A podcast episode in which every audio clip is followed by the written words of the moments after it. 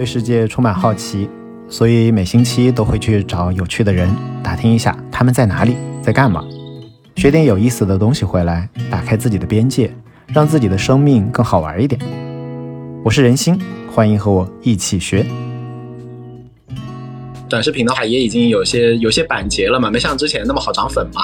那现在你用用这种目的来做的话，还有戏吗？对，涨粉在这个时代是需要你投入百分百创作精力的，而且你要知道你的身上有哪些点会被大家喜欢。互联网上，你是谁比你说什么还重要。今天那个邀请来的是凯瑟琳大王。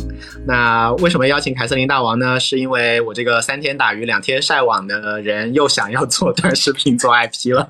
我想这事儿大概已经想过两到三次了，然后每次都是轻轻的碰一下，然后就嗯忙别的去了。然后最近呢又有这个想法。那又有这个想法的话呢，呃，那怎么办呢？按照我的老习惯，就是先问那种已经做做出过结果的同学，就是趟过路的同学，交过学费的同学，然后说到底有什么坑，怎么干？那我不就把学费给省了吗？就投机取巧一下。那更投机取巧的就是呢，可以把这个请教的过程的话，把它录成一期播客，这样子我不又多了一期内容了吗？所以既是我自己学习的过程呢，又帮我做了一期内容。所以今天就把凯瑟琳大王把牛文拉了过来，然后说来请教一下怎么做 IP。呃，为什么找牛文啊？主要是因为他第一个他自己本身就是个 IP。啊，出书是很多万千少女的那个偶像。然后第二点呢，他自己又出号，对吧？那个那个短短视频上他有大号。还有一点的话呢，他现在专业在做这件事儿。很多的大号其实是这个幕后黑手在背背后孵化。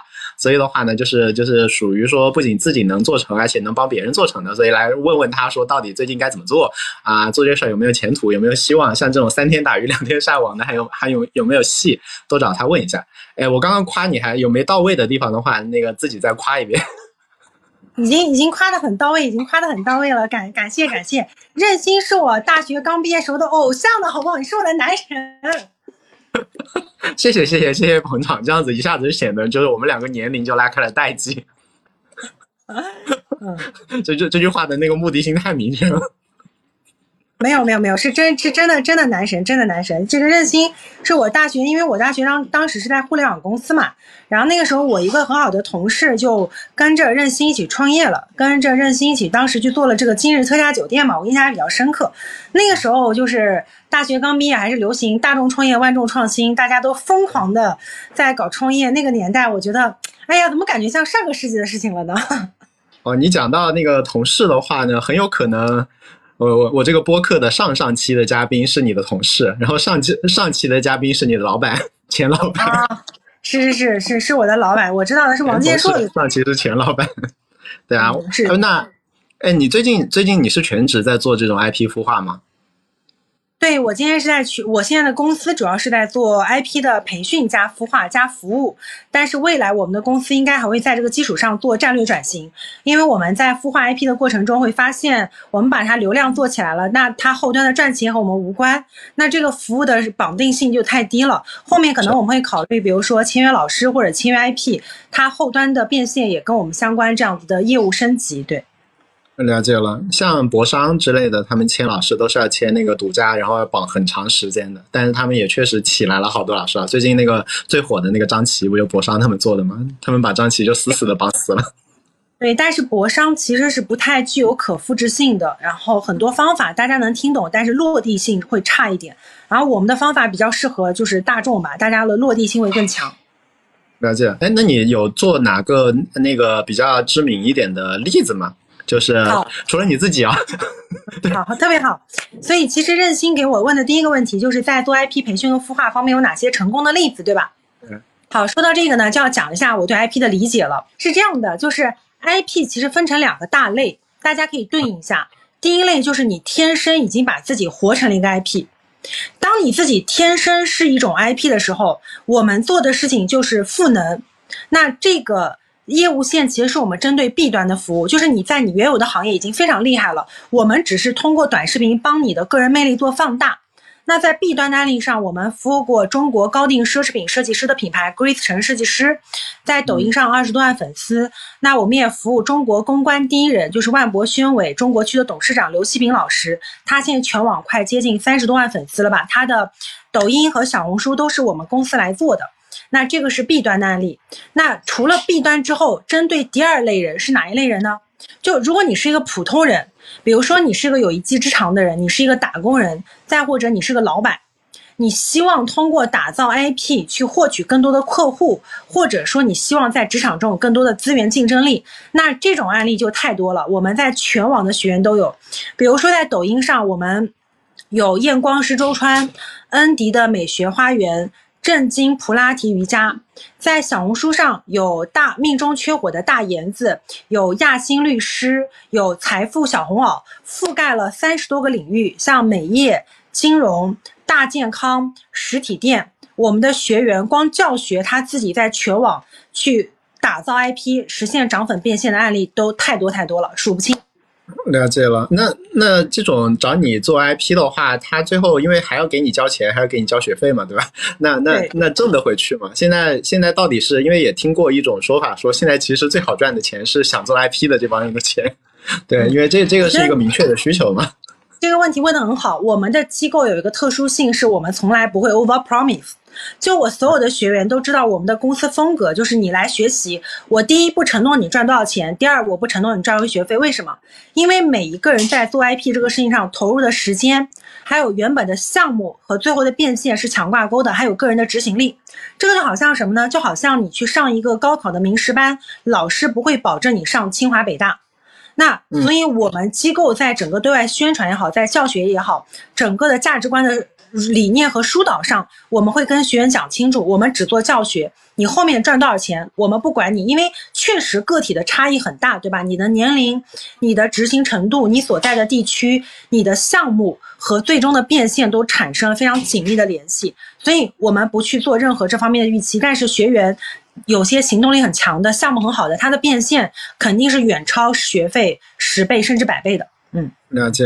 那像我这种情况的话，其实我对于变现没有太大的需求，因为主主要不是说我不是不不想要赚钱，而是因为我看到身边的人那赚钱也赚的挺少的，但是我挺想要那个虚荣心的，就是就是我挺想要很多粉丝，但是我对于钱没有那么就变现没有那么大的期待，我对于虚荣心有很大的期待。那在现在这种就好像短视频的好那个平台也已经有些有些板结了嘛，没像之前那么好涨粉嘛。那现在你用用这种目的来做的话，还有戏吗？如果是抱着想要涨粉、满足自己虚荣心的目的，你做起来难度会比较高，因为你就真正进入到了你要去跟创作者 PK 创作能力的那个赛道里去。你看，创业者、职场人打造 IP，其实他要的是获客，他要的并不是涨十万粉。但是如果你是需要去做自己的虚荣心，那就意味着你要去涨粉。那涨粉在这个时代是需要你投入百分百创作精力的。而且你要知道你的身上有哪些点会被大家喜欢，比如说任心是一个什么样的男人？任心是一个年少有成，然后很爱太太，并且小小财务自由的男人。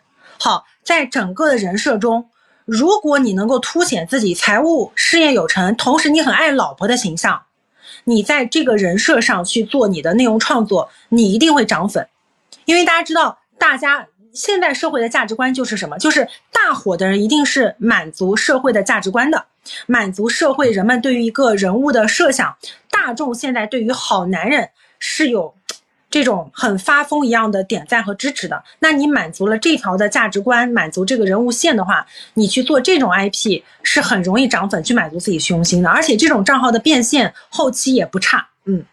哦，了解。哎，我觉得你给我一个很大的启发，就是我以为你会讲说，比如说你内容就应该定位在哪里啊什么的，其实你根本没有定内容，你定的是人，就是你这个人设讨不讨喜，对吧？不要光讲你是个什么什么什么创业啊，讲讲什么产品啊、大道理啊什么东西，你应该讲你是个什么人，比如说你你事业上怎么样，然后或者说还要结合说要讨好大家，让大家觉得你好的话，得把我平时因为我你又有我朋友圈，对吧？就就看我晒老婆、晒娃、晒晒猫，对，所以所以这。这些东西可能更丰富一点。嗯，因为其实一个人的人设决定了你自己会被多少大众所喜欢。其实一个创业者的人设，他就注定是少数人会喜欢。一个女性创业者就更是少数人喜欢的喜欢，因为大家会觉得女生她就应该在家里，你知道吧？这是所以你在做自己 IP 的时候，不要去挑中大众的价值观，你一定是顺从大众价值观，你的 IP 立的是足够稳，而且呢受众足够的宽广的。我们是从这个角度来看，你做什么样的人设跟定位是能够被大家所熟知和喜欢的。了解了，那但是这样感觉也嗯。那个号看起来会不会有点奇怪？就比如说我上一条在那边讲，比如说我投资的一家公司，然后今天跟他开了个会，觉得哎呀市场风向这样了，然后什么社区团购正在崛起，比如说，然后下一条就在就在说那个，比如说跟我太太在在在，比如说在浇花，对吧？然后旁边有一只那个布偶猫在走来走去，这这这这这搭在一起好像有点奇怪。其实，在打造个人 IP 的过程中，我们有很多学员问过这个问题，就是我做一个个人，我能不能又分享事业又分享生活？那其实，在我们的专业领域里，这个叫做人设垂直。嗯，就是今天你一个人设是一个已经财务自由的创业者，所以你去分享事业也好，分享你太太的生活也好，都可以。但是只要你的人设不变就行。你看两条短视频，今天是我做一个半自由财务状况的这个创业者，我去参加一场活动，对吧？下一条视频我做一个半退休状态财务自由的创业者，我陪太太去浇花做饭。用户因为对你这个人设有深刻的认知，所以你其实在这个人设下分享什么都可以。哦，所以它其实是主线，就是我这个人作为我这个人，我有我我我可以做很多方面的事情。所以它的主线不是说一个，比如说教育号。那我现在的，比如说我现在的视频号上面是一堆的那个，比如说就是一个 一个那个商务照嘛，对吧？然后一个一个什么东西，这个时候你插一个猫进来就很奇怪。但是如果说每一条都更自然一点的话，就不要不要那么搞得像本书一样，它应该是关于我是我我的发散，不是我在讲述一个比如说什么产品啊、创业的大道理，这样子就融得起来。它的它的中心是人。哦，嗯，中心是人，我就做一个延展，就是大家知道，在互联网上，你是谁比你说什么还重要。那你怎么样凸显你的这个身份呢？你像你们的头像，比如说任鑫，你是个半财务自由的创业者。那你想去聊老婆聊家庭，那肯定这个最好的头像就是你在家里看书的照片。它既能够体现创业者的这种学识的丰富，又能够体现你在家里跟太太的这种温馨。它肯定不能是像个保险一样，我穿着个西装，对吧？然后你说的好有道理。对对对对对。对，当然内容也是需要规划的。我为什么讲人设呢？因为其实你内容生产的能力很强，像这种。呃，已经在创业圈子里待过很多年的人，内容肯定是没有问题的。核心是在人设上要扭转过来，说我要有这么一个形象打出去嘛。了解了。那如果现在开始想这个人设啊什么的，你觉得最开始应该，比如说是应该，比如说有什么套路，问自己几个问题，还是有一个什么模板要填一下，还是要要？我我也看到很多那种讲课的说，你就应该去抄一下，就比如说看到有类似的人设嘛，有有成做成的，你你是建议说怎么开始？第一步，比如说明天就应该怎么开始啊？这个其实是内容规划，对不对？对，内容规划给大家一个很简单的方法，就是如果你真的想要去做好内容规划的话，你应该现在开始做一个梳理，自我的梳理，比如说任鑫身上有哪些关键词。你开始给自己罗列关键词，那我身上比如说有这个好好先生，一个父亲，然后我是前京东 O2O 的讲师，我擅长讲哪些东西？你会罗列一个大的关键词范畴，然后第二步是把你身上的这些关键词放到各大社交媒体平台上看这些话题，然后你要看哪些话题是能够持续的反复去讲的话题。然后拿这些话题生产属于自己的内容，它会综合构成一个很饱满的高价值的任性本人，而不是所谓的只是说我们简单粗暴的找个对标账号，那就不是你了。了解，所以看自己有哪些面的标签，然后这些标签的话有哪些热门的话题，然后你对于这些话题你自己的思考和语言是什么，然后拿过来讲一遍，其实这样子方方面面就把自己的这个这个立体的感觉就搞出来了。对对对。哦，你的这个思路倒是确实跟嗯，好吧，我之前没有这样想，我之前想的还是说那个更多的是想到它是一个内容产品，我并没有把想到自己，更多的是像哦，对，你看你的名字就是凯瑟琳大王嘛，对吧？其实我想的是说，那我要讲个产品，还是讲营销呢，还是讲 创业呢？对我讲想到的是我讲的那个内容，而不是在我自己，所以那个 IP 其实不对的，那个 IP 讲完了之后，你变成。讲这个内容讲的好的一个讲师 IP，但是我又不希望不要做一个讲师。对，还是围绕任心很真实的一个个人去分享你自己的生活、事业观点。因为大家可能就是我，因为比较了解任心，你像任心创业也能讲，然后他的事业对于各个方面的洞察也很强，然后在家庭方面可能跟老婆的相处亲密关系也不错，那圈子人脉关系也很好。同时你自己可能做投资也有些心得，你身上有这么多的板块，你这些东西都是可以去想的，你完全没有必要去局限在一个。垂直的一个很小的点上，那个是另外一套打法，但它不适合我们这种 IP 型的打法。了解了，了解了。哎，那举例来讲的话，就是凯瑟琳大王，你是觉得自己身上有哪几个关键的标签啊？你是怎么延展这几个标签，把自己的这个给做出来的？那其实每一个人有在不同的阶段标签是不一样的，所以我的标签经过几轮的进化。比如说，在我二零一七年刚开始创业的时候，其实我给自己打的标签就是泛的女性成长，包括我当时在做创业是一个自媒体人。然后到了一八一九年开始，我就带着讲师和这个带着讲师以及带着呃那个包括自媒体专栏的作家，对吧？开始去打标签。到现在，你看我的身上，牛文是一个挺热爱生活的。挺热爱生活的一个标签，然后人际关系、人脉是一个我的大的标签，因为我分享了大量向上社交、人际关系的东西。然后第三个标签是个人品牌、个人影响力的标签。第四个标签，慢慢慢慢，我还过度身上一些生活化的标签，比如说可能我也是一个太太，啊，未来可能我会是个妈妈，所以我在根据人生的不同阶段，往我身上垒了很多很多的标签，围绕这些标签在生产，然后。这些标签还跟我的商业模式强相关，比如说我现在不带货，所以我现在就不会去讲自己是个生活家。那如果未来我要带货，我就会把自己生活家的标签拎出来狂打，我有多么的会买东西，它跟我的商业模式是强相关的。对对对对对，嗯，好有道理。哎，那呃。讲到做 IP 的话，你刚刚这个对我蛮有启发的。我回头仔细想一想，那最近这段时间，比如说要做短视频也好，做直播也好，做 IP 也好，你觉得会跟前面一段时间有什么重大的变化吗？还是其实半年前的那些套路也能用？啊，我觉得有一些变的，也有一些不变的。我先说一下变化的地方。我觉得变化的地方在于，因为现在呃，大家也知道，过去的三月份、四月份、五月份，大家都是关在家里的。所以，人一旦关在家里，那么大家的注意力就会往线上转。比如说，上海所有的人他可能都在搞短视频，你明显能够感觉到变化的地方在于，使用短视频和直播的人变多了，所以大家口味越来越挑，难度越来越高。你再拿以前一些特别土的套路，比如说坐着去讲口播，可能流量就没有半年前、一年前那么的好。这个是变化的部分，对吧？嗯嗯。所以，当我从上海到了合肥，比如说我换了直播的背景，原来我是在家里直播，好像年初的时候还行，可是你会发现四五四月份的时候流量下滑，那好，你出来到户外直播，流量咔的一下就上去了，这就是因为观众的用户的口味在发生一些变化，更挑剔了。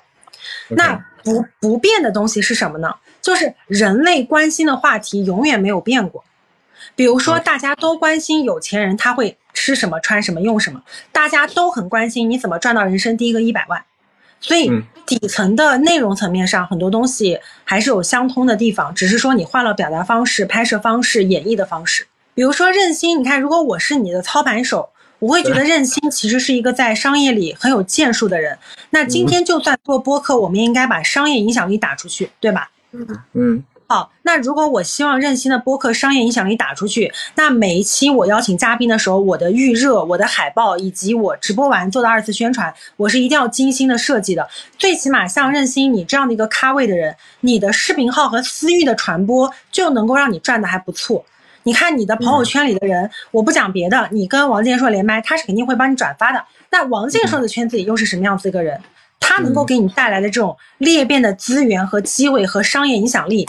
其实我们是能够看得见的，嗯，了解。所以我觉得播客是一个很适合你的形式，你应该好好去搞一下，就是让自己的声音响对，最近打算认真搞一下。我之前就是完全瞎搞嘛，但是我之前瞎搞是觉得说反正就佛佛一点嘛，我也没什么期待。但是后来发现说，其实虚荣心还是在的。你看到数字涨还是挺开心的，所以就是就是之前以为自己是真佛，但是后来看到那个数字有的时候涨快一点，有的时候涨慢一点，觉得诶还是挺在乎的嘛。然后就觉得那还是得认真搞一搞，对吧？OK，我觉得这个挺好的，我了解了。所以其实哦，你们做的这个细致很多。那现在的话，就是我们要更加的，比如说那个那个变化的地方，就是竞争激烈了，不要把那个老套路坐在那边，对不对？对着这个镜头讲半天的那种，可能没那么灵了。但不变的话，反正话题还是那些老话题。只是如果说你要讲那些话题的话呢，你你或者你找到了大咖，或者说自己有什么真知灼见的话，你要跟用户那边要设计一下，贴一下，别别以为自己讲得好或者找到的人牛逼的话，这事儿就算结了。其实这事儿还还没完呢。对，因为很多牛人他在实际上接受采访的时候，如果问题设计不好，你不一定能够把它最好玩、最有料的东西提炼出来。所以事先的这种准备还是非常需要的。比如说像王建硕，如果是我问他，我就我就会问他，作为一个。这个公司已经上市过，对吧？已经有拥有过百亿的男人，你在自己暴富的那一刻，你干了什么，对吧？你上市的第一瞬间，你买了什么吗？然后，据我了解，王健说他的老婆也是在创业的。那我可能问他，作为一个百亿身家的男人，你会选择什么样的老婆，是吧？然后你怎么样看待你老婆去搞事业？那这个都是我很好奇的呀，你你怎么不问？我们从来不聊这个，我们聊的都是形而上的东西。哦，明白了，你这个点确实就就是对，这才是喜闻乐见的点，我知道了。嗯，对对对，有道理，有道理。就是你可以把那个阳春白雪和风花雪月融在一起，你既可以问他产品的东西形而上的，但是你这个播客里最起码也要设计一点，就老百姓想看的嘛。啊，你说的对。你说的对，对，既然我现在想要看粉丝量了，之前其实就就以为自己不在乎嘛，然后后来看到，哎，一下子涨得挺快，还挺高兴的，后来涨得慢了，又没那么高兴了，那那其实就是还是受到了一点点的那个 心情上的影响，那就认认真真的把它给做一下，那就得像你说的这样，真的用这做产品的思路的话，得去设计一下，我觉得这个对。我启发蛮大。哎，那最近就是问一点喜闻乐见的，就除了我的这一边在这边问你之外，有没有什么最近你觉得值得关注的趋势或者说例子呀？比如说，不管是哪个短视频平台，有哪个号做的特别奇怪起来了，或者说你觉得可以参考、可以去看看的好玩的事儿。啊，我在四月份跟趣店的罗老板连过麦，然后加过微信。那他，你知道趣店罗敏他也算是上市公司的老板嘛？当时四月份在交流，说他要不要去。做抖音，他交流了一下，然后我们就说这个事儿有价值，而且你现在这个项目是 to C 的嘛，所以呢，他在这个月开始就拍抖音，他拍的抖音拍的很接地气，就是大家喜闻乐见的成功男士的 before after，所以我觉得他是一个那种，就我觉得什么是真正的创业者，创业者应该就是那种我想明白了我要干嘛，好，那我就全身心的投入适应这个规则，他就是一个在规则下适应的很好很玩得转的人。然后他。包括他开直播去卖那个他的预制菜，他会在直播中就是自我的调侃，说他学了多少个直播的套路。来，三二一，上架，原价多少？今天我们直播间九块九，这是第一个直播套路。第二个套路，咔咔咔咔。因为你知道，其实作为一个，就我自己觉得我曾经是一个比较精英的创业者，嗯，那精英创业者在面对这个时代的时候，不免是有很多拧巴的地方的。有有有，确实有。对，所以在这个过程中，我们怎么去克服内心的拧巴，去适应这个规则？我觉得是我们每个人要做的功课。那我在这几个月的时间里，在很多老板的身上看到了他们克服这种拧巴。那他们克服了这种拧巴之后，给到我一种力量，就比我势能强很多的人，他克服了拧巴，我为什么不克服呢？我也要冲进去干这个事情。所以我就适应了这套规则。比如说，我现在会在直播间说，大家要关注这个主播。因为在直播间，不管我是多么厉害的人，大家都会觉得我是个主播，所以我就有了一个新的 称呼，叫大家记得关注这个主播，给主播点点赞。啊，嗯啊，有道理，但是。就这个真的，呃，像你刚刚讲的这些套，这是一些套路嘛。但是还有一些，比如说他就是要在那边开始，比如说叫卖嘛，对吧？啊，他如果是叫卖自己公司的商品，其实大家也不会觉得有什么问题。但是如果说是一个，比如说，比如说罗敏，如果他出来，他他不是卖预制菜，他是卖说大家来，比如说买我的一个，比如说买我的一个课。或者说来加我的私董会，那这个时候其实你就会觉得说，他如果卖预制菜，其实我觉得没什么问题啊。他如果卖一个课或者卖他的一个私董会的话，就会就会感觉有点怪怪的，就就感觉他对。我有一些自己独特的思考可以跟你分享一下。嗯嗯，就我以前其实还是会带着一些预设跟偏见去看有些人卖课或者卖什么什么。那我这几年创业有一个很深刻的感受，就是你永远不知道这个人在下这个决策之后，他背后经历了什么，所以你没有办法带着你自己的眼光和你当下的这个感受去看待他在卖的东西。我举个极端的例子，假设今天有个企业家，他就是工资发不出来，但他很光鲜，他想去卖自己的私董会，他卖吗？我觉得他还应该去卖。对，肯定要。嗯，因为。大众会觉得，哎，你怎么出来卖私董会了？可是呢，人家就是卖了之后能够把这个东西卖出去，变现去养团队，那又何尝不可？更何况，我觉得大家就是应该为认知差去买单的。嗯嗯，那如果还有一个点很重要，就是能把私董会卖出去并且交付出去的人，他都是非常厉害的人，他不是一般人，因为。我们今天，因为任心，你可能不卖课，你可能不不去做这种东西。你像我们是卖了好几年课程，也有自己的私董会的。真正去经营一个圈子、经营一圈人的难度是非常高的。嗯，你就想一下，一群人跟你在一起，那如果圈子里有这个人跟那个人他不合，你怎么办？就一个很小的点扔给你，你就作为一个圈主就开始考虑了，对吧？那大家想象中他想要 A，结果你给了 B，那你如何满足用户的期待？所以我认为能够经营好私董会的人，他其实真的是有两把刷子的，不管是人际关系上，还是在情绪价值上，还是在私董会具体的产品交付上，他都要去做非常精心的设计，不然的话他是没有办法去经营这个圈子的。嗯，是。所以在你看起来的话，其实你是没有那那个分别心的。你觉得他卖预制菜，卖比如说他们做那个互联网金融，和他呀，比如说罗敏，假设说现在他来做个做个课，卖个私董会，其实你觉得这份都是在做产品，然后你都是在赚赚钱，对吧？都是在做做自己一个公司，做个事业，做个产品或者赚赚份钱，这都是一样的。一样的，但是呢，你要把产品做做好，产品好是基础嘛？对。啊，就你你别不对对对，不管卖啥的话，你只要别人买了你这个东西，确实有收益，至少不骂你，这这这这事儿就算圆回来了。如果骂你的话，不管你是啥，对吧？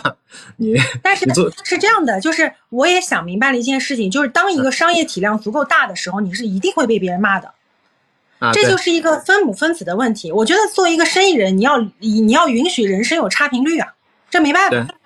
就是你买一个可口可乐还有人骂你呢，你买个肯德基还有人投诉你呢，所以你自己服务的人群基数越大，你相相相比相相比例的这个骂你的这个分子肯定是越多的。所以生意人你生意做得大，你要允许差评率，我觉得这没办法。是是是，充分充分理解。我在那个视频号去年圣诞节发了一下，我宝宝在给那个。家里家里圣诞树上挂挂灯的，都有人在下面提醒我说什么节日，什么中国外国，然后在那边说，我在想什么鬼啊？这个很正常哎，这个就是啊被骂。其实你知道，我之前专门跟大家讲过这个事儿。我说，当你在公众平台发了个短视频，别人骂，并不是骂的是你这个人，而是骂你当下的这个观点和你当下这个状态。了解了，了解。哦，那其实 OK，你刚刚讲说。还有一点就是，大家骂完你之后就忘记了，所以你没有必要就是跟他去较较真。你知道，就是比如说在抖音上，一个人骂你，另外一个人帮你怼，你的短视频热度就会冲上去。所以所有的爆款短视频下面都是在对骂的，他们根本不是针对你这个人，他就是针对你这个观点。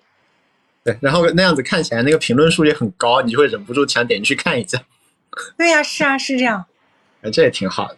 哎，那再问你一下，就是刚刚你们提到，比如说做课啊什么的嘛，那假假如说现在有大量的内容，因为我是有习惯说那个那个做自己知识库的，其实我知识库是摊在网上免免费公开的。然后另外的话呢，我不是也在混沌啊什么乱七八糟各种地方的话，我也讲过很多东西嘛，所以我其实现在内容有大量的内容。那这种内容的话，如果我是以那个当下啊，当然可能过半年我也想要赚钱了，这这到时候的事情。那当下如果我还是以说我想稍微做点那个那个那个虚荣心为为第一优先级，赚钱为第二优先级再说的事儿，半年内，那你觉得内容的话，假设说有成体系的优质内容是免费放出来？更能够帮我达成目的，还是说应该把它，比如说收钱，但是我把这个钱，比如说拿去投投广告，对吧？或者说干嘛干嘛的，来来来来，让这样子会对于我的目的会达成更快。它是哪一种方式来把这这一坨资源给用起来呢？首先，你定义的高价值内容和用户心目中的高价值内容，可能它不是一个事儿。对，对，所以你就要看说你这个高价值内容，它是不是能达到传播效果。嗯，我想想啊，大概率不会，但他只是会在在小圈子里面有比较好的口碑，但是传播，对，是就照你这样讲的话，他根本传播不动。嗯嗯，如果说对，如果他没有传播能力的话，他就应该是收费的。哦。哇，你这个点非常清楚。嗯，对，没有传播的价，没有传播价值的内容永远要被收费，因为一旦免费就没有人听，也别人也不 care 你这个内容，也不珍惜。嗯，是啊，我觉得你这个评判标准非常简单清楚，嗯，很有道理，记下了，嗯，嗯，再再那个再问你一下，就是我现在那个那个那个也让小朋友在帮我录点录点视频嘛，但是因为懒嘛，所以我就让大家说你提问我来答，这样子比较 比较我就省少准备嘛。但是呢，就会有一个有一个有一点点小心里面还是有点小纠结的地方，就是呃，要不要讲一些那种噱头类的东西？因为其实好我我讲的东西，大部分时候其实就是属于那没有那么噱头，但是呢，总归你为了有点量的话，你总归要讲一点噱头类的，这样子你有点略拧巴。是这样的，就是如果说是正儿八经操盘一个 IP 的话，有两个角色。第一个角色叫聊天员，啊，聊天员是负责引发你的心流，让你去聊你想聊的东西的，这个叫聊天员。这个人他大概率上没有攻击性，他带着对世界的好奇。第二个角色叫编导，他能够听出你内容里面哪些东西是金句，哪些东西在当下话题里少了前前面，少了开头，少了结尾，然后他在你聊完心流过了之后，让你实时的补上。在我们公司，我兼具了这两种角色。好的内容不是说是你理解的有噱头的内容，那像现在的话，比如说啊，那假设我们哈所谓的高价值，但是其实其实可能传播力不强的内容，如果是用来变现，那然后的话呢，做内容的方式用你刚刚的方式，就可能话题是大家感兴趣的，但是呢，你其实讲也可以讲到说不要不要不不不把自己搞 low 嘛，然后的话呢，我们也用心的剪，然后往外发。你觉得现在做一个，比如说起一个号，比如说起个，比如说视频号好了，比如说起个二十万粉的号。那现在是一个很难的事情，还是一个很容易的事情？啊、视频号有独特性，但是视频号一定是最最容易的。视频号是最最容易的对，没有什么比视频号更容易了。啊，不是它的涨粉比那个抖音要难吗？是这样的，就是简单讲一下，从内容的层面上来讲，内容内容层面上，抖音难度大于小红书，小红书大于抖小大于视频号。比如说，我们是按照抖音的标准做内容，做同步的小红书的分发，就能够做到全网都涨粉。但是视频号的内容你发到全网，它都不一定能火的，哦，就是这边的竞争还没有那么激烈，远没有到竞争的时候。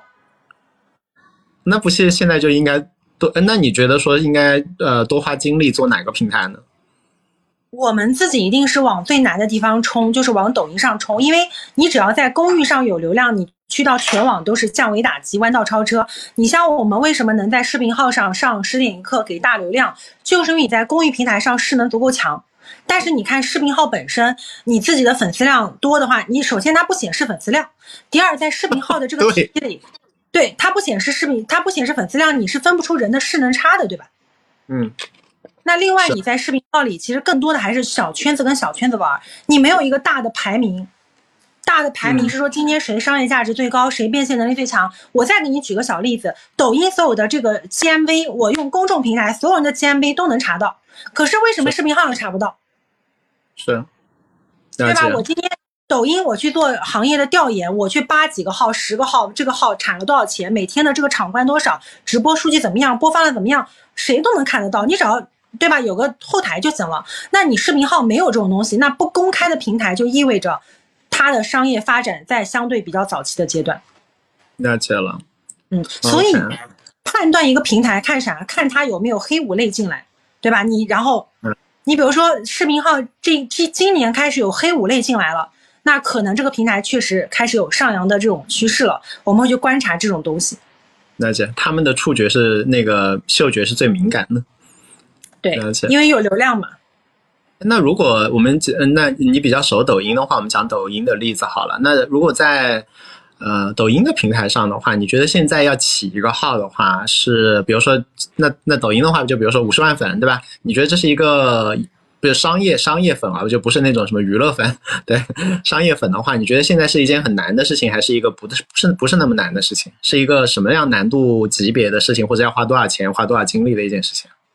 呃，我觉得首先需要有个好的 IP，因为 IP 本身很重要。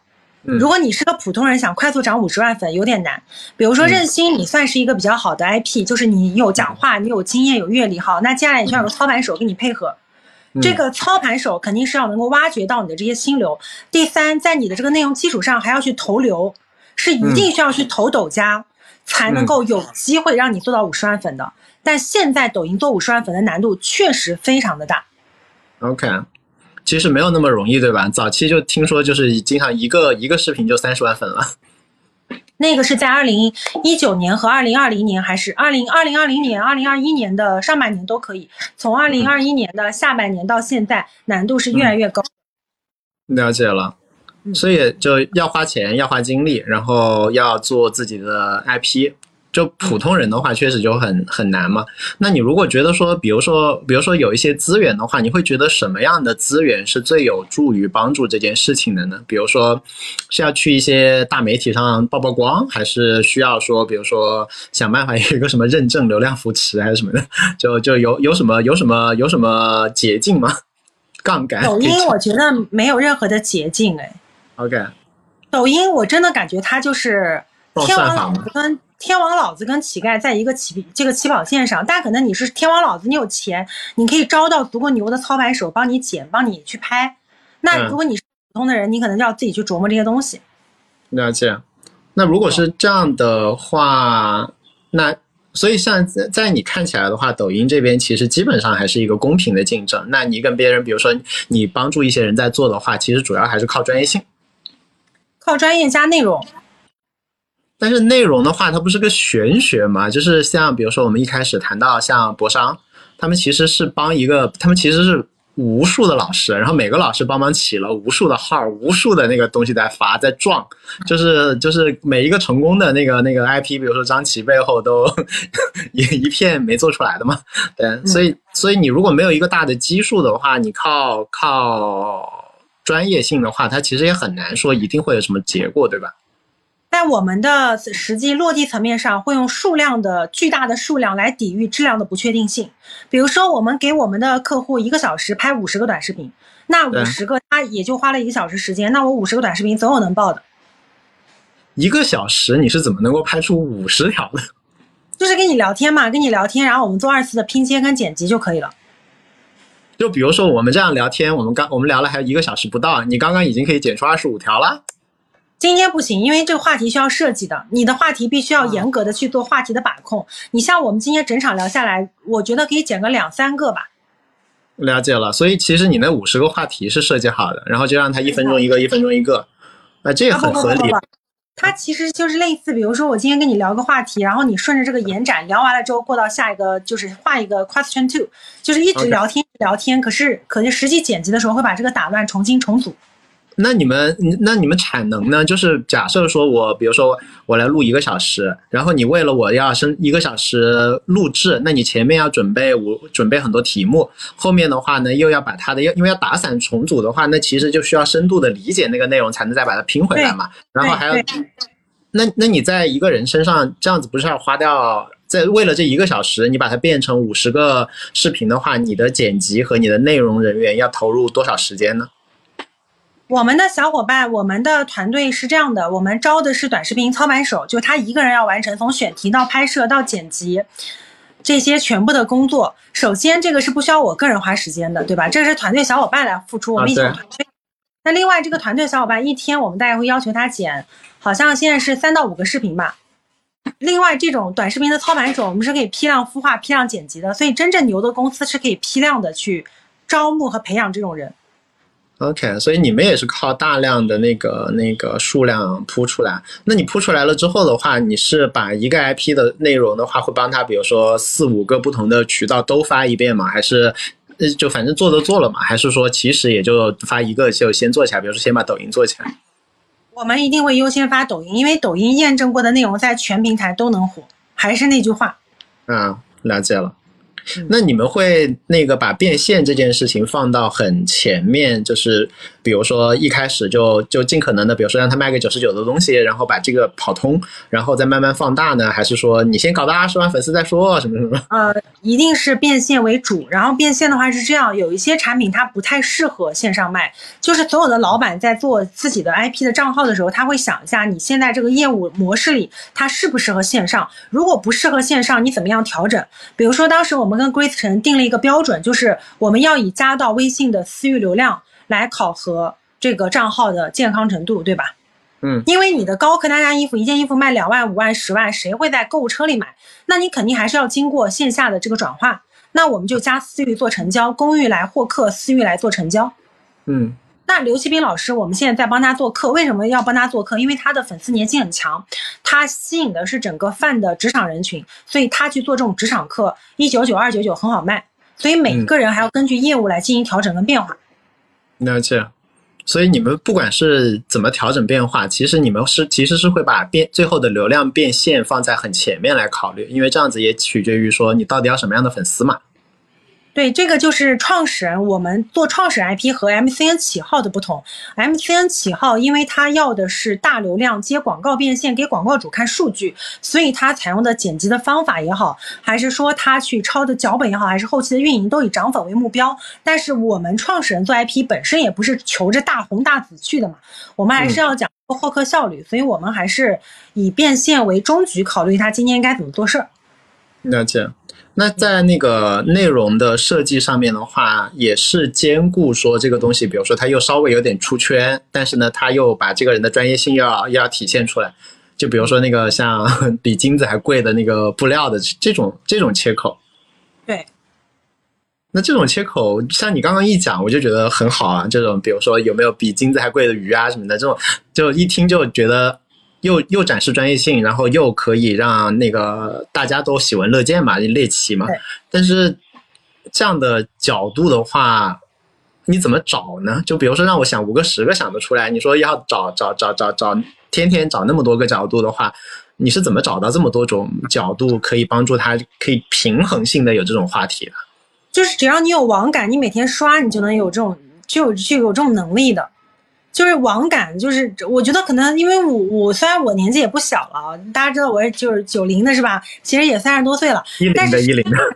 对，但事实上，只要你每天刷，你对于内容的这种灵敏度和触感就是会很强。OK，所以比如说你随便跟我讲一个人，你随便给我讲一个人，讲个背景，我就可以立马想出一些好玩的东西来，大家喜闻乐见，想要去搞的。OK。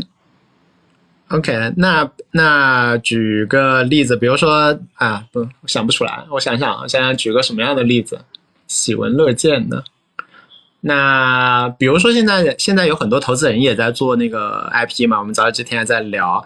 那假设说是一个是一个投资人，也没投出过什么特别好的项目，然后你现在要包装他的话，你现在要跟他讲说他要做一个 IP，这怎么做？是一个知名基金投资人，但他要 要看他卖什么。没想清楚卖什么，现在大家就是属于，我觉得其实是属于闲的，就是就是就是没没什么好投的，现在募资也募不到，那闲着干嘛呢？来做个 IP。因为是这样的，它最终变现的产品和它内容是强挂钩的，你知道吧？嗯。你比如说，他后面要是卖私董会，那他肯定讲的内容要是要慕强，因为人们会跟强者买课。那如果你后面你就是想要做一个社群，那你就要以弱者的姿态去讲内容，所以看他后面卖什么。了解，然后我现在的话，其实我比较考虑，如果我将来要考虑从这方面变现的话，我更希望说它更像是一个一个过滤器，能够帮我找到一些项目，然后用比较便宜的价格的话，相当于投个天使嘛，对吧？然后这样子的一种方式，那这样子的话，我觉得。好处呢，就是呃，我这样子其实我不需要多少粉丝，就精准就好嘛。然后你先听我讲，听我讲大道理，你觉得靠谱嘛？然后我再帮你介绍点资源啊，大大概靠谱，我们再谈嘛。但是缺点呢，就是就感觉这个东西，我说这这方面的东西的话，其实可能涨粉，我觉得好像也不会很快，因为你要显示你很专业嘛，你不能老在那边讲一些段子型的东西嘛。所以我我有的时候在内容上我也会有点纠结，说究竟我要讲更。扎实一点的东西，要把我的目标用户，就比如说我想投的那种人吸引过来，还是说我得多讲点段子，要不然不火。嗯，就是我们抛开两方面讲，一方面就是你如果是做一个投资人，想要做 IP，对吧？想要去吸引一些项目，那如果我是你，我可能会想，我可能会问你一些问题，比如说那个，啊，就是会问，比如说你你接触过的这些牛人的名字，就会蹭一些牛人的流量。哦，因为你跟这些人很熟嘛，那我就会可会让你疯狂的去蹭这些流量，蹭红杉啊，蹭蹭这个红杉资本啊，蹭知名的资本的名字，蹭蹭这些知名的项目，蹭这些知名的这些呃创始人，因为你跟他很熟，你就跟他们聊天，或者你去点评这些人，我觉得都轻车熟路，然后又能够去 在小范围内形成传播，因为但凡能听得懂这些资本、这些项目、这些创始人的，那一定都是你的目标客户。嗯，了解了。哎，你你就假设说，假设说我有很多好朋友是上市公司老板，那但是他们不能随便出来讲话，那有什么好的蹭法吗？那一般也有很好啊，就是我我有我有个哥们儿三年变现一百个亿，我跟大家讲一下他是怎么做的，三个方法教给你们。那就这样子没蹭到什么东西啊？这不大家都在这么胡说八道吗？我是可以没有，可是就就私下可以拉出来，但是不太你方便。不是你牢记我一句话，叫你是谁比你说什么更重要。因为你是前京东 O2O 的副总裁，因为你是混沌的讲师，所以你讲这些话，我更愿意相信你。别人讲我不相信啊，对吧？哦，你你说的有道理，对，所以还是可以拿他们的讲的，我就不把他们不把他们卖出来就行了。嗯，哦，那也是可以的，因为我我我播客也遇到这个问题，就早早一段时间，我们小朋友在催我说，你那个谁谁谁谁谁谁能不能请过来？我说不行的，有政策不行，不能不能不能不能出来乱讲。还可以讲行业嘛，讲行业，讲财富，讲趋势，讲经济，讲宏观，都是能够吸引到你目标客户的。你比如说，未来的三年，你观察到的三个最能发财的行业，对吧？最容易上市的行业，这种东西都是爆款选题，然后你一讲，大家就会相信的东西，然后又能带来流量，又能带来项目。嗯，了解了，很有道理。哎，那我其实还是说我刷的太少了。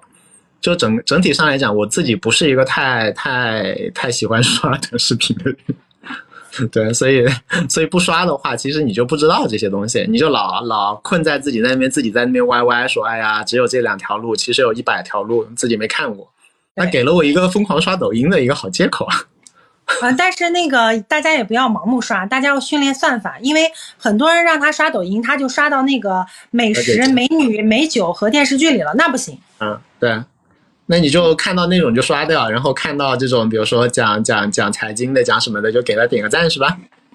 也不是吧，像我们，像我现在是就是会要求自己的短视频有百分之三十是商业和知识付费，剩下百分之七十我会让它尽可能的多元化，比如说穿搭呀，然后育儿啊、家庭教育啊，会让它尽量的丰富一点。那如果说你自己就是如果信息茧房的话，那你自己也很难吸取到足够多有趣好玩的东西啊。那这样，那讲到知识付费的话，那现在短视频靠知识付费，除了像博商这种，就是就是属于集团军规模化运营啊，他们是确实还做的蛮好。那其他的知识付费，除了几个，比如说李一舟之类的大博主之外，大家真的这条赛道已经出现了吗？还是说其实也就头部吆喝一下，大部分人没怎么赚到钱，是什么情况？来，偷偷跟大家讲一下，就是在知识付费抖音这个赛道里，闷声发财的账号一抓一大把，一个手数不过来。OK，我随便给你们分，大财是多少钱？一个月赚一两百万算多吧？现金哦，那那算多，那算多，那肯定很算多啊，非常多呀。我随便给你举个例子，四月份这一个月有一个女生刚刚出来，叫韩允格，一个月两百四十万。OK，除了韩允格，最近我还看一个号叫呃任静说家庭教育，一个月也是一百多万吧。然后恩恩姥姥说英语，一个月大概两百三十万到三百多万的销售额，但是它刨出流水的话，我估计利润率在一百万上下。像这种号太多太多了。还有我还没有讲到，就是抖音里有一个商业模式叫利兹克了。利兹克就是比如说很多人挂一块钱，但是机构结算是拿一块钱按两百来结算，那他一天卖一百个一块钱，实际上是一百乘以两百，那就是一天。对对对，卖卖栗子嘛。对，所以抖音里赚大钱的人太多了，就是我我觉得就是。太多太多了，像我对这个赛道就是充满信心。我们今年也会考虑签知识付费的博主、主播，不是博主了，主播就是你要是想卖课，你 all in 卖课，那你想月入十万，我们会签这种人开始帮我们一起卖。哦，了解。所以现在你其实看到说，在很多那个小看起来的小赛道，其实有很多人其实已经在那边很挣钱了，因为这个快。对，还主要是因为课程的毛利率高。其他的卖个两百万的东西其实不算啥，但是这个课的话，两百万就就就就很很，它的利润很高。对，是的，所以这个赛道我认为还是有很大的成长的机会。只是说，我觉得我这半年学到的比较重要的东西，就是不被任何人去影响自己的判断。因为其实我作为一个女性创业者，在以前我创业坦白过程，坦白讲，就是我是比较容易被人影响的。那我在这半年，我就不断的在问自己，就怎么样能够抛除周围的杂音，给自己做一个判断跟决策，并且在自己的路上，就是你得自己去。给自己做决定，而不是被周围的人影响。因为每一个人发表的态度跟观点都是有他自己的立场和认知决定的。那其实很多很容易被人带偏的，尤其是现在大家会说啊，视频号怎么怎么好，某音怎么怎么好。那作为一个没有开始行动的人，或者刚刚开始行动的人，他会不断被这种声音左右摇摆，他没有办法。就是帮帮他那个做到一个最好的一个决策，对吧？所以这个时候你自己的这种冷静，你这种理智，这种客观就非常重要。有人问牛文是谁？牛文就是我本人啊，凯瑟琳大王也是我本人，凯瑟琳大王是我的网名，牛文是我的真名啊。我在。呃，视频号在某博，在公众号，在某书叫视频凯瑟琳大王，在某音和某手叫牛文。因为某音跟某手呢，就是我刚讲了，你是谁很重要，你是商业博主，你就不能叫凯瑟琳大王。但是某书它是一个博主调性的平台，某博是一个吃瓜的平台，所以我叫凯瑟琳大王，是我的一个战略。那我如果最终商业体量足够大的话，我会全网同名的。我现在暂时还不敢。啊，我现在这个策略就这样保持着。每一个平台对于我们公司的这个战略也是不一样的啊。哦，了解了。哦，是原来名字还有这个讲究。嗯，我还在想说你为什么不做不同名呢？我以为是你没有注册到。没有没有没有，我这个名字很好注册的啊。OK，了解了。哦，明白了。所以。你现在考虑的我了解了，所以做做这边也是有前途的。但是，哎，那你们现在有没有专专门在做这块呢？你觉得那些新出来的这个这种号，比如说他卖个课一个月，比如说赚个两百万啊，诸如此类的，那为什么之前没有人没有人出来？是他做对了什么样的事情呢？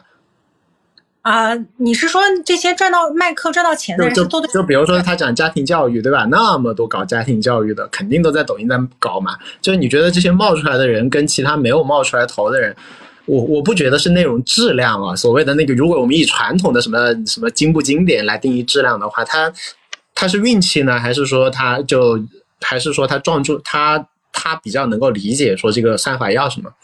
是这样的，你赚一个亿的现金可能是要大运的，比如说去年你开始卖课就是赚大运的，对吧？嗯，那你月入十万、月入五十万，靠努力就可以了。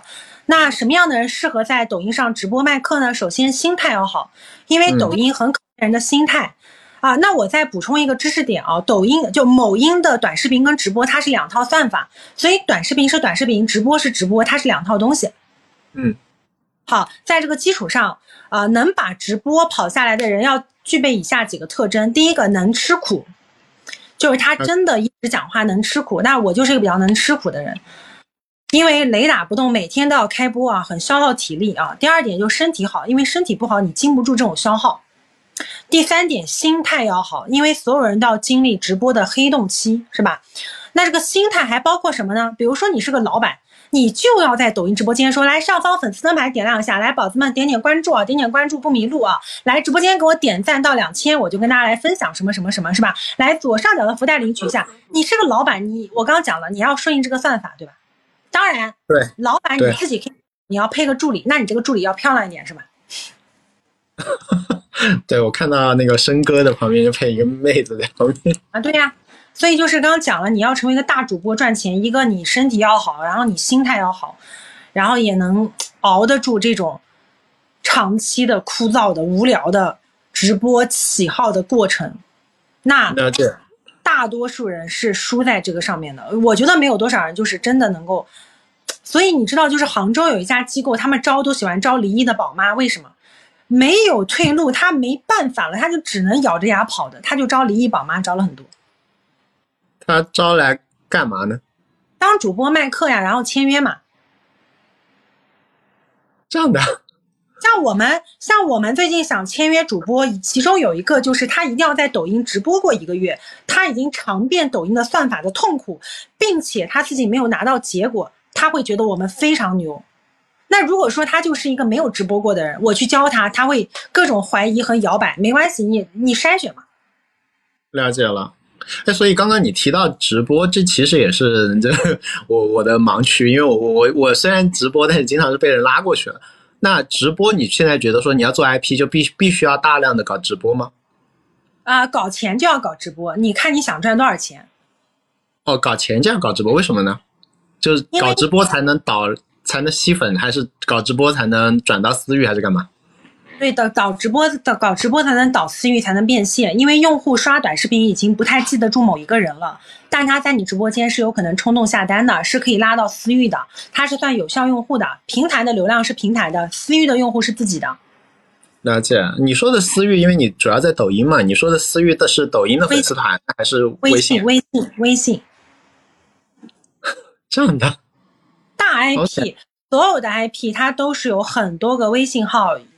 很多微信号，很多微信群的，不然的话，你怎么去搞定你的客户呢？你的客户你看不见摸不着，你怎么样让用户一次又一次跟你买单呢？对吧？当然，你的抖音粉丝群也要用，我已经开到七群了，每个群都满人。OK，了解。所以就需要不停的搞直播。所以，这从你来讲的话，你觉得大部分人其实稍微资源好一点的人，其实是吃不了这个苦的。你比如说，连续讲一个月，天天讲三个小时，口干舌燥，还没人搭理你。对。还得 low low 的在那边吆喝，所以就是我，我觉得现在大家如果是个精英，你还有着比较体面的工作，你可能要当心，因为因为因为真的就是我，我觉得就是你你在一个很很不确定性的时代，然后你面临的这个环境，很多人在不断的从底层超越你，你会我我自己会有一种就是我还是要往前拼命跑，我不能输的这种感觉。但这样不是会？比较辛苦嘛，其实你你你你不需要这样做的话，肯定就是不说怎么样的话，其实我们肯定都是超市财务自由嘛，对吧？吃饭肯定没有问题了嘛。那你你你这样逼自己的话，到底动力来自于哪里呢？动力来自于你不能下滑呀。你划一划又怎么地呢？反 反正吃饭还是有的嘛。是这样的，就是你得客观的看，就是你像一个人一生能抓到多少机会呢？三十到。岁，你在一个黄金的年代，如果刚好有个机会来了，你能够看见这个机会，有可能是让你一下子站到不一样的地方，你不渴望去挑战一下吗？所以你觉得抖音现在还是这么一个大机会上？我觉得是，最起码我愿意去尝试一下，看看有没有机会，你可能站到别人站不到的地方，看到不一样的风景嘛。了解了，明白了。哎，那你刚刚我们刚就一直你在强调说做那个那个那个短视频和做直播是不一样的，完全不同的两件事儿嘛？除了做直播比较苦以外，还有什么你觉得很不一样的地方？是直播比较随意，不需要那么选题，还是怎么样？嗯，直播需要精细化的打磨你讲的每一句话，而且你需要不断的重复。OK，直播需要打磨，而且要重复。重复的意思是因为不断的有新人进来，你得赶紧把他们往往私域丢吗？不是，是因为直播间的算法就是一个好的直播间，它的后台会显示百分之九十九的推荐，也就是说你每一场直播是百分之九十九的新用户。那你想一下，对于任何一家公司来讲，新增的用户是不是最值钱？为了能够每场直播都是百分之九十九的新用户，你就必须要淘汰老用户，所以你每场讲的东西。为了能够获取算法足够多的推荐，你就必须要讲重复的东西。明白了。所以我发朋友圈嘛，我发朋友圈，我说抖音就好像就是你抖音直播就好像你面对了一个已经睡了二十年的男人，你都快吐了，但是你还必须每天看到他像看初恋一样，你你理解我的心情吗？每天结婚新娘子，对呀，就是是很挑战人性啊。但是如果你不当主播，你是理解不了的，没有那种信念，你也是坚持不下去的。很多人他他是真的理解不了这个事情的。了解，其实就是一个人肉的流量转化器。对，但是它因为算法嘛足够高效，所以你就你必须这么做，对吧？而且抖音很反人性。我之前跟他们讲过，就是我说那个在抖音上就是重新做人的一个过程，所有的精英来到抖音就是重新做人。呃，什么意思？就是会被打击吗？还是什么意思？不是会被打击，就是你所有对于这种人性的理解，然后所有对于内容的理解，在抖音上重新开始。比如说，我是个精英，我觉得我到抖音上，我应该把我的才智、才华发挥出来。No，抖音不要你的才华，抖音要的就是你老话题去讲爆款。然后你说你啊，你我好有才华，我在直播间能不能分享一下我对这个世界的认知？不行，你的这个认知人家听不懂，你就讲讲简单的东西，反复讲就得了，是吧？然后你在你你的认知是我今天高雅，我高贵，我不需要让大家关注我，不行，在直播间反复说来上方宝子们点点关注。了解，哎，那像你做的号有一些也是，嗯，更冲着变现嘛，哪怕是更冲着变现，也会是。这样吗？他还是说需要展示一些更深度或者更高度的内容来来来来吸来转化吸引人？内容不重要，核心就内容也很重要，但是你要在算法的基础上去研究内容。OK，除非除非你像张琪一样，他有一个超超人团队是吧？他们可以赛马。然后培养出最牛的操盘手，给张琪去做投流、做内容、做撬动、做精细化的运营，那可以。但对于大多数人来讲，其实你你是没有博商那个基础盘的，你没办法，你只能自己去摸索，走一些苦力啊。那再不然，你像罗敏一样，是吧？罗敏，我说罗老板，我刷到你了，他说我靠钱砸，那也可以。那这样，那所以的话，那个。那刚刚讲的，我们就是靠老话题，其实还是炒爆款的话，那为什么需要精英来讲呢？是因为精英的人设讲这些话题才有人听。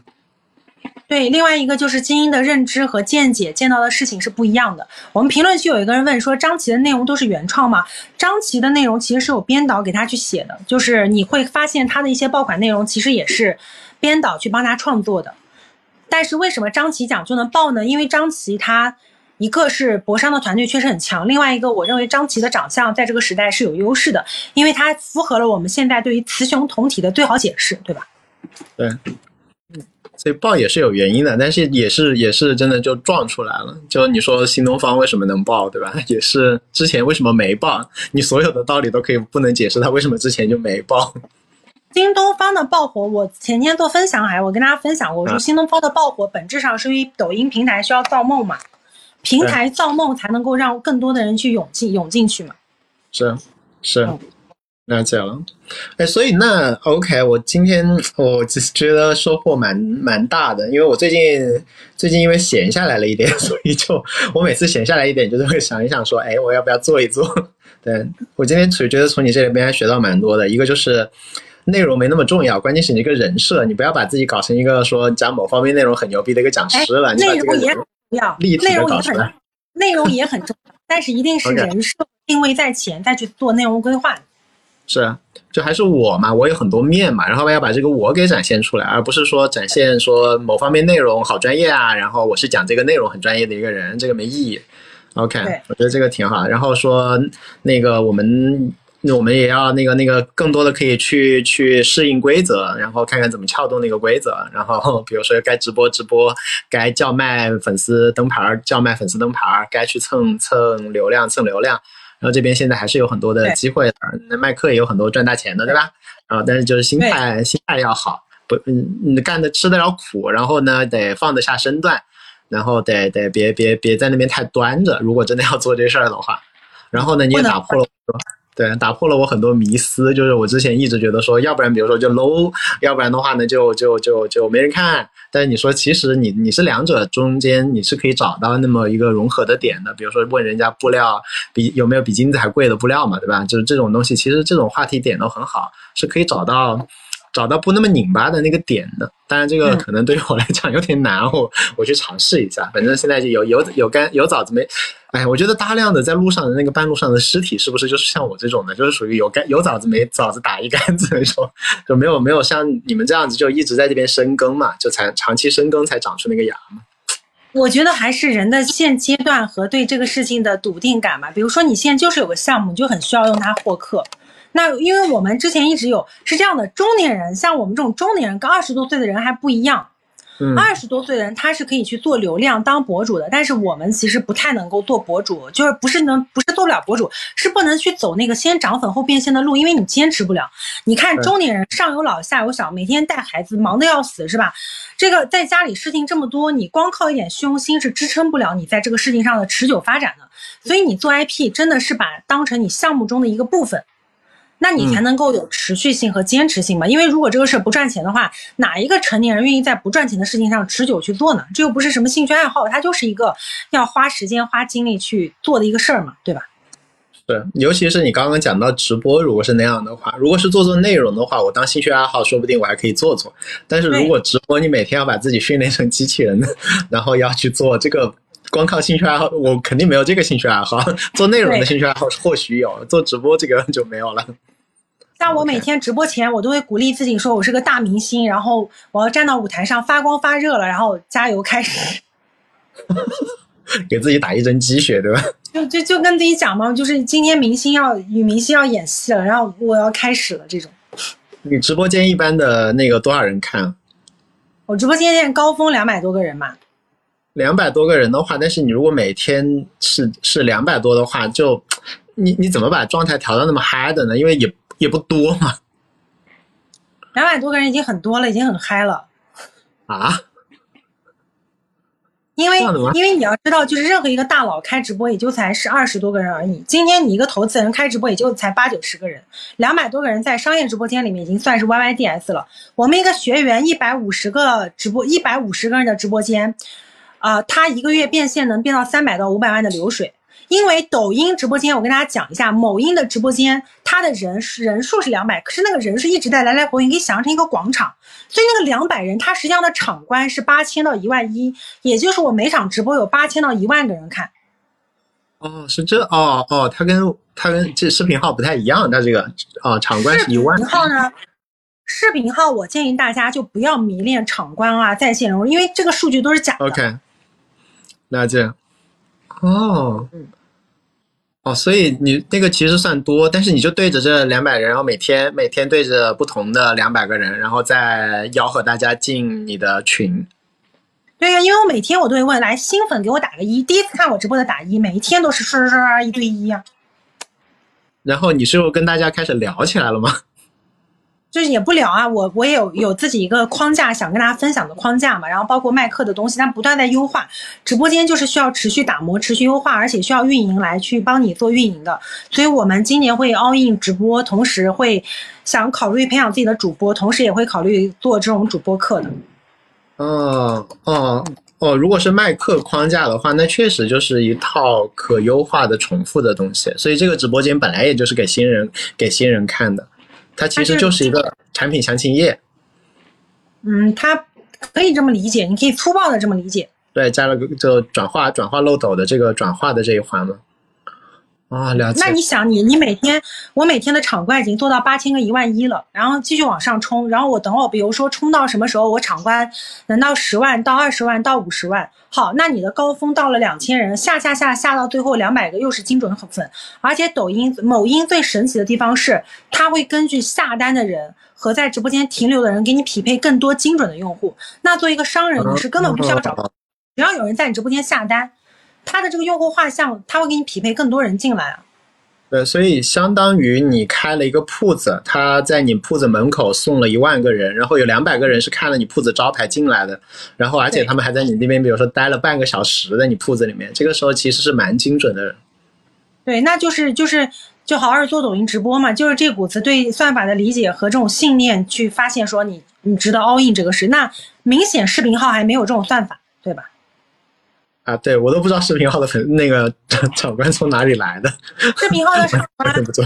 视频号的场官来源于你转发到朋友圈，以及当你固定开播之后，抖这个视频号的平台会给你灌流量，但是它灌的这个流量只做到了流量相等，没有做到人群画像的精准。OK，明白。OK，OK，明白了。啊，反正我就两头都看一下。然后现在，我觉得早期对于我来讲，如果我最近开始做的话，早期对于我来讲最重要的事情是正反馈。所以哪头给我正反馈多一点，我就先在哪头做，免得又那那我要从跟你讲一个扎心的东西了，跟大家分享个扎心的东西，就是在做各大平台 IP 的时候，视频号最容易得到正反馈，但是它的正反馈最不持久。OK，就是吃完这一针就就就一个半月之后就没了吗？正反馈？嗯，比如说，你看，假设今天任鑫拍了一个短视频，然后你发到了视频号上，你转发到朋友圈，说来宝子们、兄弟们帮我转发一下，夸，你当场就会有好多的这个点赞转发。可是呢，第二天呢，第三天呢，嗯，了解。我现在是啥都不干的话，视频号的那个播放也会比抖音要抖音要多蛮多的。就是啥都不不宣传，就可能它有一个基础的推荐量会比抖音稍微好一点，或者这边竞争没有这么激烈，你们这些专业选手都瞧不上。不是因为大家会对你任性这个人多一点耐心，所以因为是任性，你的视频号才会有播放量。嗯，了解。嗯，我现在主要是怕自己从从入门到放弃又是两个月就不干了，所以觉得说，嗯，找点正反馈，让自己坚持，能不能坚持到三个月？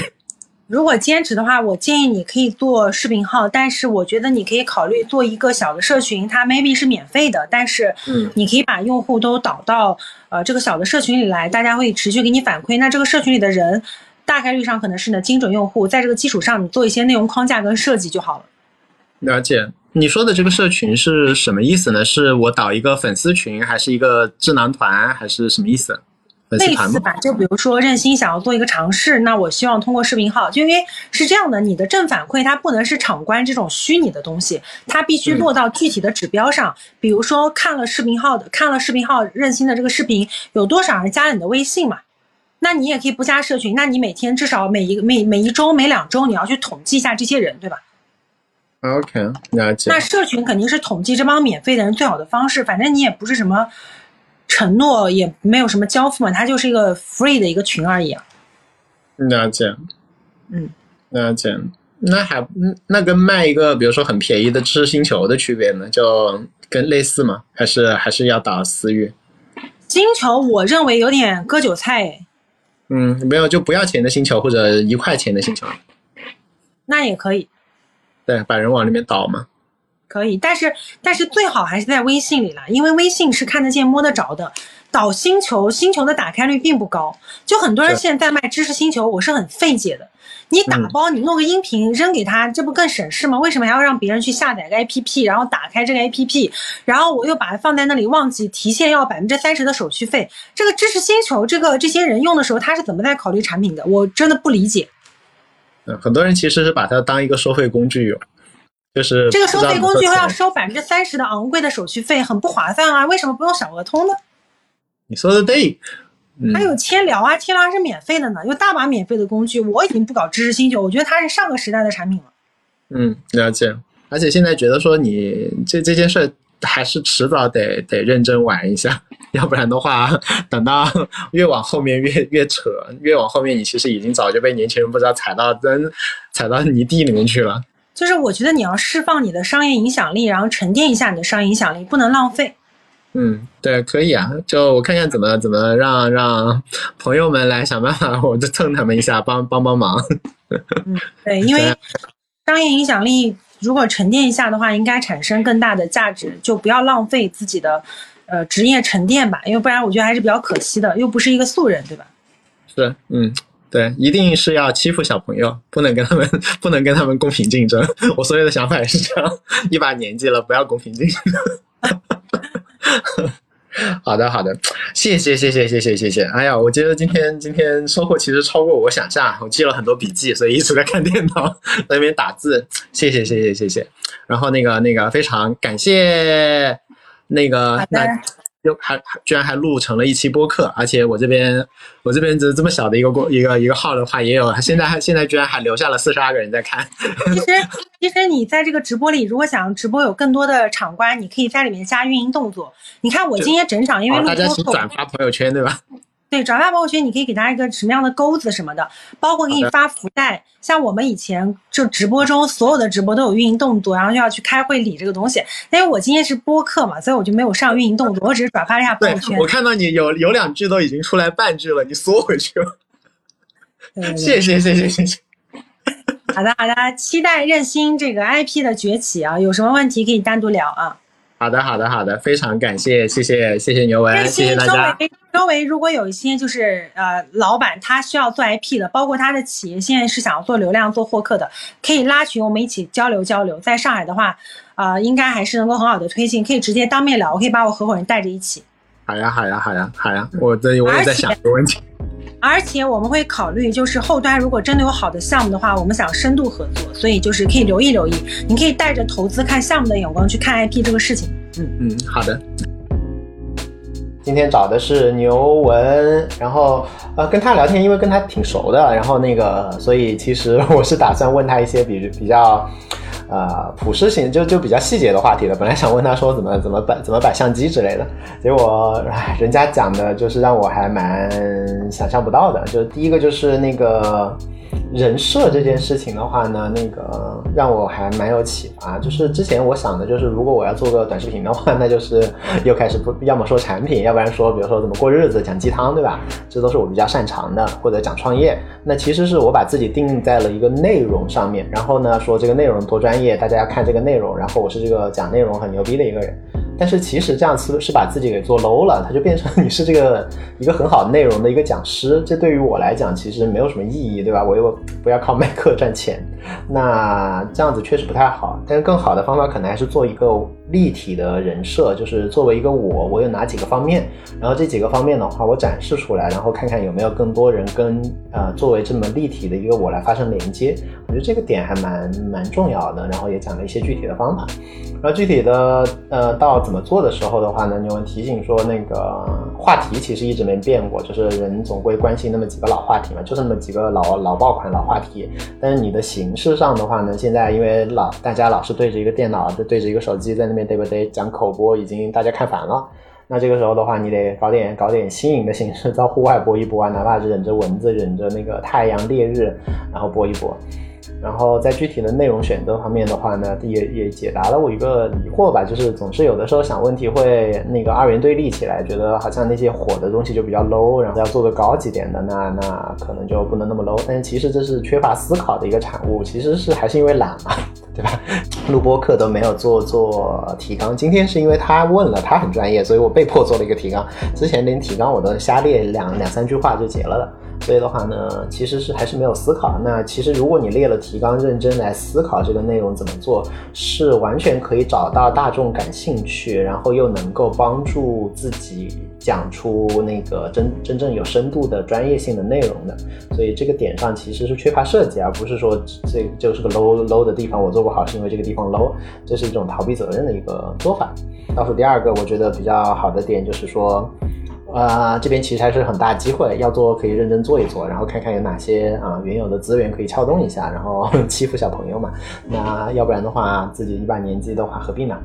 那最后就是可能还是要心态好，做这个还是要用直播啊。用那一用直播的话呢，你就要牵涉到每天开直播很辛苦，能不能扛下来？而且直播间那么少人，对吧？然后大家也不觉得你是个多大的咖，然后不一定会像在外面那样捧着你，你能不能扛下来？所以这事儿也是需要想一想的。